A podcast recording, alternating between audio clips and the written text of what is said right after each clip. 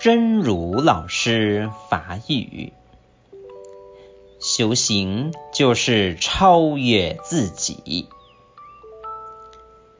修行人走的是超越自己的一条路，就是在困境面前，一定要如理思维，去琢磨，我要怎样正确的去突破它。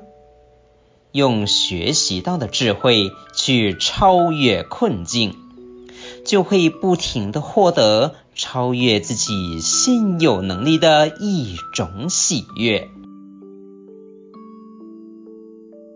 修行是超越家己，修行人所行是超越家己的一条路。就是伫困境面前，一定要如理思维去斟酌，该安怎正确去突破伊呢？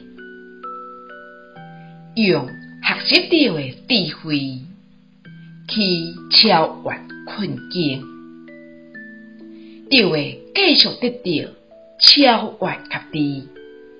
很有定力的是一种欢喜，希望新生心之勇士第两百九十七集。